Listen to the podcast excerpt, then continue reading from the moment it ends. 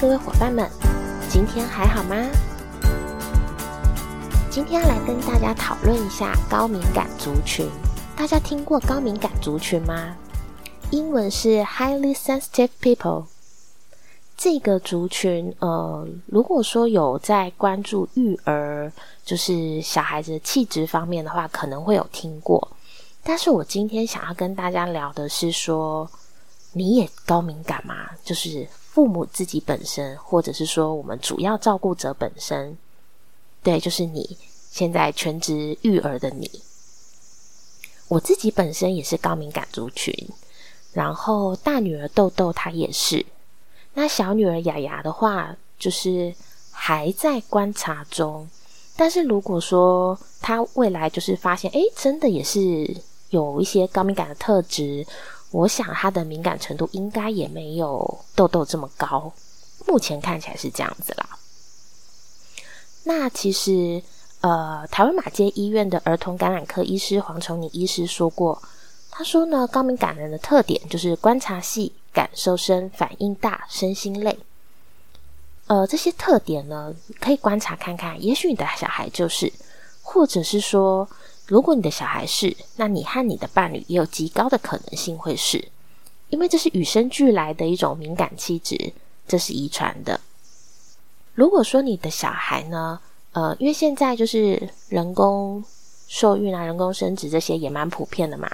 如果说你的小孩跟你并不完全有血缘关系，吼，也许说捐精捐卵，那或者是说领养收养的，这都很棒。那也可以借由这样子的呃测试，可以去更了解孩子他的特质。有时候他的特质并不是说。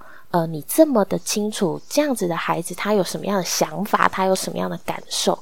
我觉得，如果说去稍微了解一下，对自己或者是对孩子，也都蛮有帮助的。那我在资讯栏那边有列上高敏感测验，大家可以试试看自己是不是高敏感。如果你对于你的孩子是不是高敏感也很有兴趣，也可以上网查一下小孩子的测验。呃，类型还蛮简单，我记得好像。二十几项，二十几个项目而已，就你看一下他有没有这些特质发展出来，这样子也不算发展，因为这个就是他的特质。那有一些特质是现在还看不出来的，就是他的行为还没有到能够做到那样子的事情。那那些我们就先略过不谈，因为有时候如果小孩太小的话，比如说像雅雅现在还不到一岁，那他有一些行为其实是。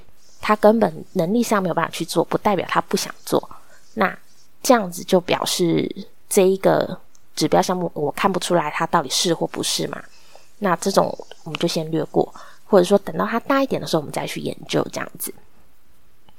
那现在要说高敏感特质呢？呃，我先举个例子，我以前就是在还在上班的时候，然后那时候刚毕业，在台中工作。我在那边租屋，然后巷口有一间很好吃的早餐店，我非常喜欢。那其实那一间早餐店跟我上班的路线其实是反方向，可是因为它在巷口而已嘛，所以我到那边的早餐店买完早餐再回头，其实不是很不是很很伤脑筋的一件事情。毕竟路程也不是说很长，这样子就稍微绕过去而已。所以我很喜欢去那间早餐店买早餐。呃，不对，应该是说我很喜欢吃那间早餐店的早餐，但是那间早餐店就是有一个对我来说是一个很大很大的一个缺点，就是不管我什么时候去那间早餐店买早餐，店里永远就是店里的店员啊、老板啊，永远都在吵架。我不太确定那个是老板跟老板娘，还是说就是老板跟员工。还是员工对员工，我不知道哎，我我不太确定。但是总而言之，我每次去，永远都在吵架。那真的心理压力非常大，对我来说，就是我每次点完以后，然后就是听他们这样子吵来吵去，吵来吵去，然后心里就会想说：好了吗？好了吗？我的餐点做好了吗？我好想赶快走哦。然后又很。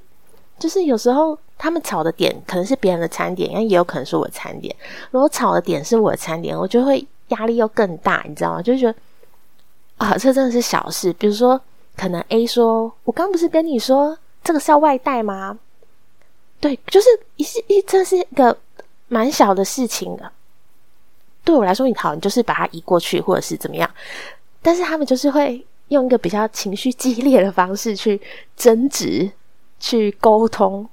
对，那我就是每次去，我都觉得，哦，天哪，能不能就是让这个早晨可以舒服一点？然后每天早上就是觉得压力好大好大，好好想要赶快离开这里。可是这天早上也有很好吃，而且是每天哦，就是即使是我周末的时候，那我周末的时候去吃早餐，其实不会这么早。不会像上班这么早嘛？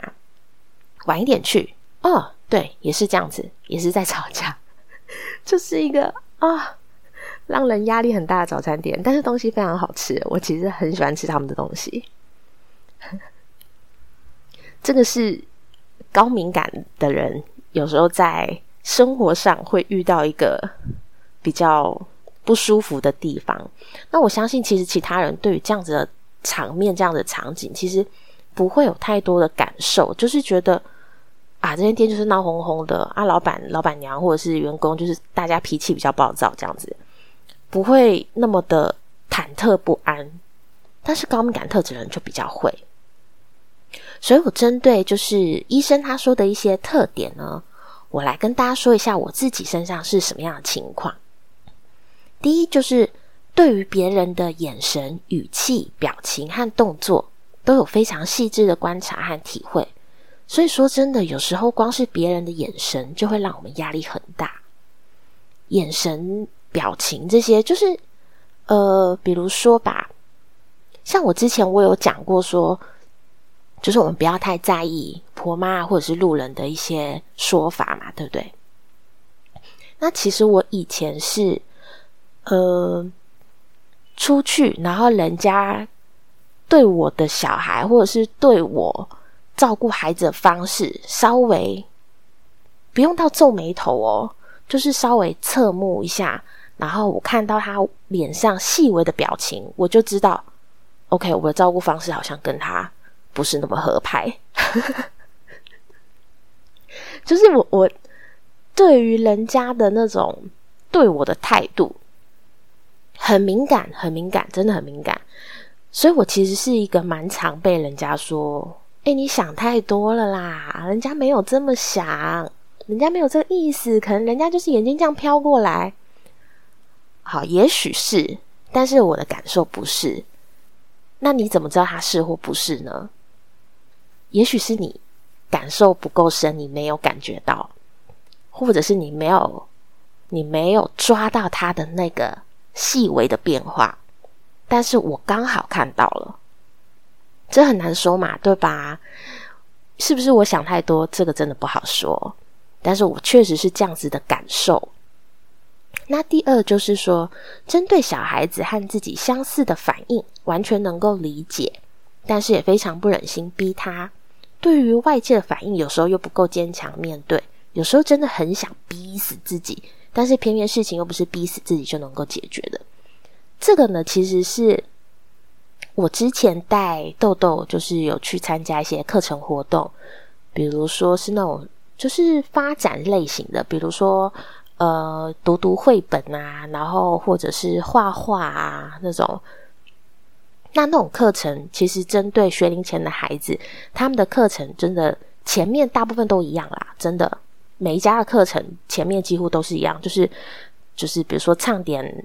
唱点欢迎歌啊，Hello Song 啊，然后就是开始会做一些活动，比如说唱唱跳跳，那或者是说跑一跑，然后摇一摇，然后敲点乐器之类的，就是会有这种有点类似，以我们大人来说，有一点点类似团康活动这样子。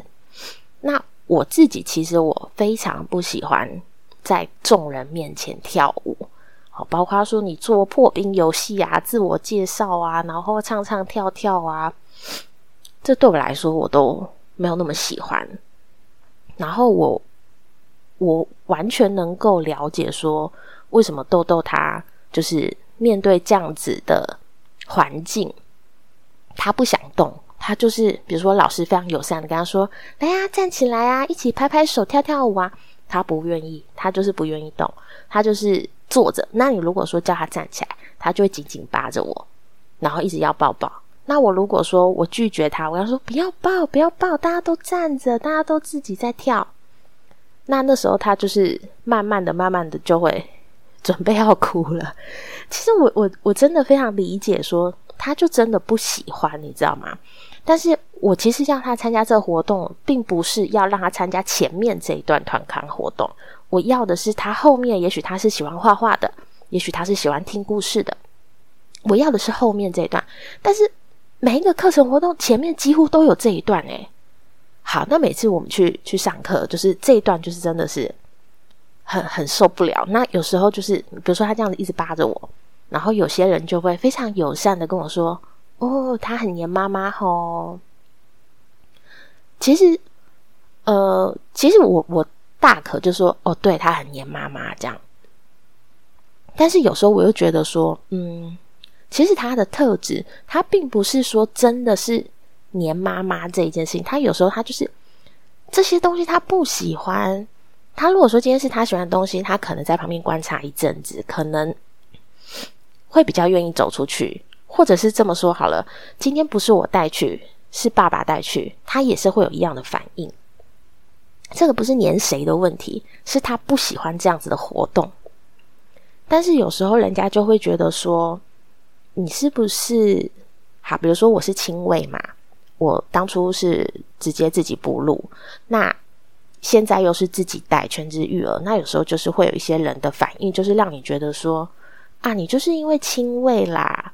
然后你就是都自己带啦，所以小孩子就比较怕生嘛，就你没有让他接触别人啊，你怎么样怎么样，叭叭叭这样一大堆。那有时候我就真的很想要逼死我自己，我就想说，拜托大家都在跳，你就一起去跳吧，你就跳一跳。你在家不是很爱跳舞吗？Go，赶快去！但是有时候真的，真的这这个不是逼他就可以的。那说实话也不忍心逼他，因为我自己也不喜欢嘛，对吧？那这种真的是 很想逼死自己，可是这事情真的不是逼死谁能能够解决的啦，就是没有办法处理。我当下真的是不知道怎么办。如果说我就只想要后面的活动，那我前面的活动到底要怎么办？啊，对，就有时候就是我有这种情形。那三就是带小孩出门一下下就觉得身心俱疲。以我自己的例子来说，就是像。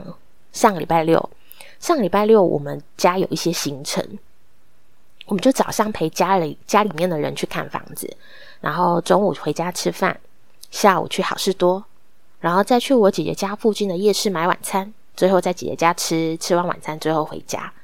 其实说真的，行程不多啦，因为你看你这样看起来行程就是看房子，然后好事多。然后夜市夜市买晚餐还不是我去哦，就是我们都在姐姐家等，然后姐夫去买夜市回来大家一起吃。那姐姐家算一个点，这样总共四个。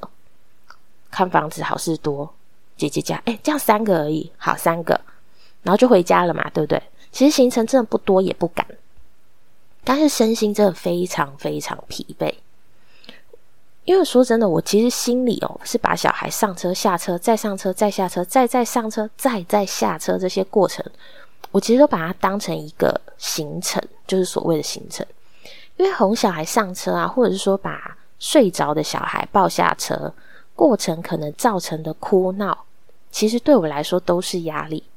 所以每一次的上下车，我都会觉得很烦躁。那大家就会稍微理解为什么我会觉得那天超级累。因为对我而言，行程超多诶，我就是这里一个行程，那里一个行程，然后很很非常的紧凑。因为我到这一个点，然后再回家，然后再到下一个点，然后再回家。哎，对我来说真的是，我我觉得这样太太累了，你知道吗？而且我每一次回到家要再出门，对我来说都需要就是在补足很多的能量，然后我才。啊，好好好，OK OK，好，我准备好了，现在可以出门。这样，我说不是周围的东西哦，比如说什么尿布啊，什么什么衣服啊，我喂奶巾、口水巾什么，不是不是这些东西的准备，是我心理上的准备。这对我来说就是一个，呃，我需要准备的事情，比如说我也不喜欢，就是朋友突然跑来我家找我，或者是说更夸张是直接扣我出门，当天这样子，我其实不是很能够适应，会觉得呃突如其来的行程让我压力很大。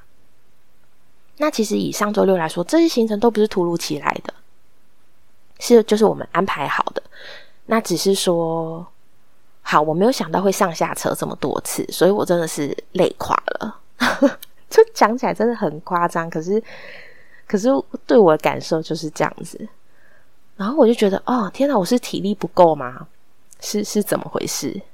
但是其实这个就是高敏感特质的人，就是你除非在家啦，要不然出去对对我们来说都是一个消耗能量的行为。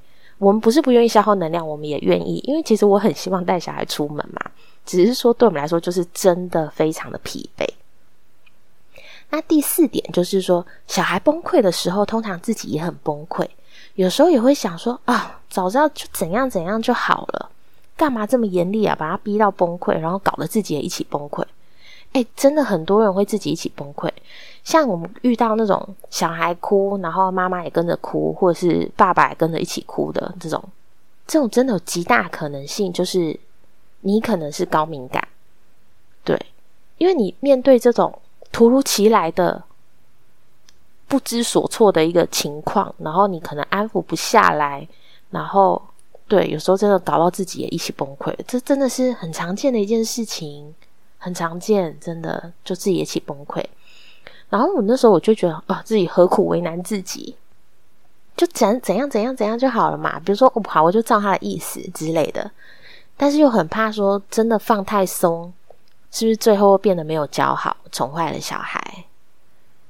那因为我们本来就想很多嘛，所以我们在做每一件事情的时候，就是想了这个想了那个，然后犹豫这个犹豫那一个，对，然后最后就是啊，做也累，不做也累，真的。像我之前啊，不是之前，昨天昨天出门吃早餐的时候，然后出门前我就请豆豆把他的口罩戴上。那戴口罩的时候，他就不太愿意了。他不是不愿意戴口罩，他是不愿意自己戴口罩。那其实是有能力自己戴口罩的，只是他就是不愿意。那我就一直逼他，我就逼他说：“你就自己戴嘛，我们刚刚就是。”我刚刚已经帮你，比如说洗澡啊、绑头发呀、穿衣服啊、刷牙、穿裤子啊、换尿布啊，很多我帮你做了那么多事情，戴个口罩你可以自己做嘛？那他就是不愿意。好好不容易真的用逼的，把他逼着就让他自己戴上了。我就说我们要出门就是必须要戴口罩。那终于他自己戴上了，戴上以后要穿鞋，他又不愿意穿了，他又开始要人家穿，要怎样要怎样的。那其实不单单这两件事情，应该是说我们要出门前一连串的事情，就是他这样子不断的累积、累积、累积、累积到最后，就是可能我跟我先生也有一点爆炸了，就是觉得说你为什么就是能够自己做的事情，你不愿意自己做呢？那后来我先生就是用一个比较强制的方式跟他说：“你现在就是你不愿意自己做，那你就不要出去，妈妈自己出去买早餐。”那。最后的结果就是，我真的自己出去买早餐。他因为他就是不肯穿嘛，那我一出去他就崩溃了，他就是嚎啕大哭，诶，哭到真的我走到巷子口了，快到巷子口了，真的还听到他哭声，他就真的彻底崩溃。那我那时候我就想说，啊，搞成这样，就是好好的一个周末，然后就只是要吃个早餐，是不是帮他穿鞋就好了呢？是不是帮他戴口罩就好了呢？那我们也许就会有一个比较平静、比较舒服的一个早上。可是你真的有时候又会觉得说，那我如果什么都帮他做好，到最后是不是宠坏他？会不会？会不会？哎，我不知道哎。哦，我真不晓得。然后我就觉得，哦天，真的是。那他他本来就很容易崩溃嘛。那我自己就是面对这样子，他如果他不断不断的崩溃，其实我真的就是我能不崩溃吗？我也就是也是慢慢调试嘛，是不是？其实高敏感的人啊，就是非常非常需要，就是自己能够沉淀自己，让自己待在自己的一个小空间，好好的疗愈自己，给自己稳定，给自己安全感。有的人会觉得说，高敏感特质的人是不是不适合全职育儿啊？其实我仔细想一想，我觉得，嗯，也许是真的。这种论点，我觉得我可以理解，因为育儿它是比较多的未知，那工作呢，其实是比较能够掌控的。当然，工作会有压力。今天如果说你这一个这个项目是比较紧急的，或者是说比较复杂的、比较强度比较高的，那你确实是会很有压力。但是你一个项目需要耗时多久？几周、几个月？这样就很久了嘛，对不对？那你如果跟我说你一个项目你要持续一年两年，我告诉你，你要持续一年两年成为工作狂这样子投入的那种工作，不会是我们选择工作。真的，我们不会选这种工作。但是育儿不一样，育儿确实是一个压力很大的工作，而且是长时间的，不是说几周啊，然后几个月这样子。那但是育儿对我来说，它的价值不一样，而且它不是说，呃，就是说它不是一直持续紧绷的一条线，它是拉紧放松，拉紧放松，拉紧放松。所以你会有放松的一刻。我所谓的放松，不是说你自己在一个小空间，你可以真的很很棒、很 relax 这样子的，呃，瘫在沙发上啊什么？no，不是，是呃，比如说宝宝突然笑笑跟你说：“妈咪，我超爱你的。”我说的放松是这种放松，就说你会在紧绷的情况下，突然就是会有一段很甜、很很开心、很温暖的时候。那我觉得，也许是这个支持我，就是继续在这条路上努力。也许啦，对。那到底能够努力多久？我我我愿意付出这样子的呃陪伴和能量和我的精力多久？其实，呃，我觉得应该是这么说：这样子的付出，这样子的陪伴，是我愿意的。但是。这样子的情绪紧绷，我觉得是我可以想办法想一想，看到底要怎么样去协助自己调试，然后去去适应，然后或者是说我们去应变。对，我觉得是这样子啦。那我现在其实就是有要看一本书，这是二零二零年出版的，远流出版社出版的一本《高敏感父母》。然后高敏感能够让你成为更好的父母，这个是作者伊莲艾伦的书。那这本书的话，我很有兴趣，所以我想要读一读。然后读完以后，我再跟大家分享我的想法，好吗？那这一集呢，就跟大家稍微聊一下高敏感。如果你有兴趣，就是记得做个测验哦。然后如果对小孩子的测验有兴趣，也可以上网找一下。那这期节目就到这里结束，祝福大家有美好的一天，拜拜。